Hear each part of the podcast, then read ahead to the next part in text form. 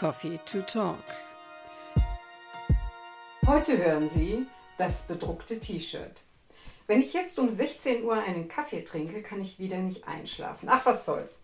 Heute mal einen Eiskaffee, ist ja wieder etwas wärmer.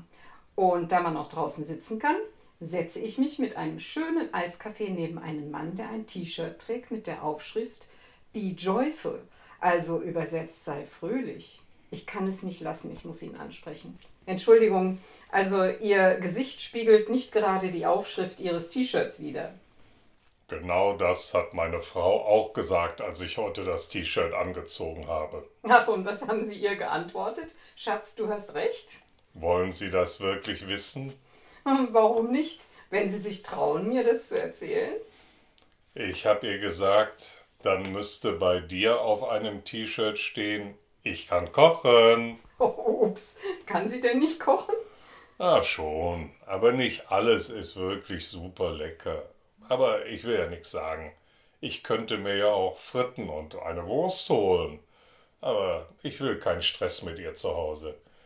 Aber es scheint so, als funktioniert das mit dem T-Shirt hier ganz gut. Ich lerne viele Leute kennen. Bin schon oft drauf angesprochen worden. Also ich habe neulich auch eines gesehen, auf dem stand, sorry, bin verheiratet. Das hat wohl der Typ zu seinem Junggesellenabschied bekommen. Also das finde ich witzig. Allerdings, da drüben der, der ist ganz aktuell, obwohl vielleicht auch nicht ganz so aktuell. Da steht, bin geimpft auf seinem T-Shirt.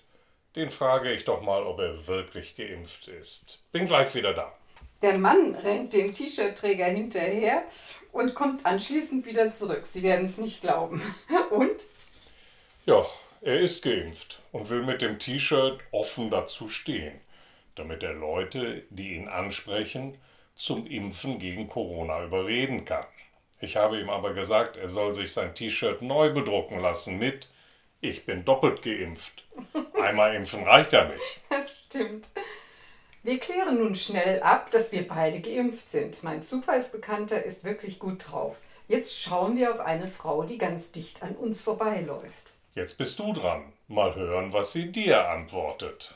Okay, ich laufe hinter der Dame her. Sie trägt ein weißes T-Shirt und ich habe gesehen, dass vorne mit blauen Buchstaben draufgedruckt stand, Sie werden es nicht fassen. Ich erzähle es Ihnen gleich. Entschuldigung, darf ich Sie etwas fragen? Sie sind eben an mir vorbeigelaufen an dem Café und ich habe Ihr T-Shirt mit Ihrer Aufschrift gesehen. Ja und?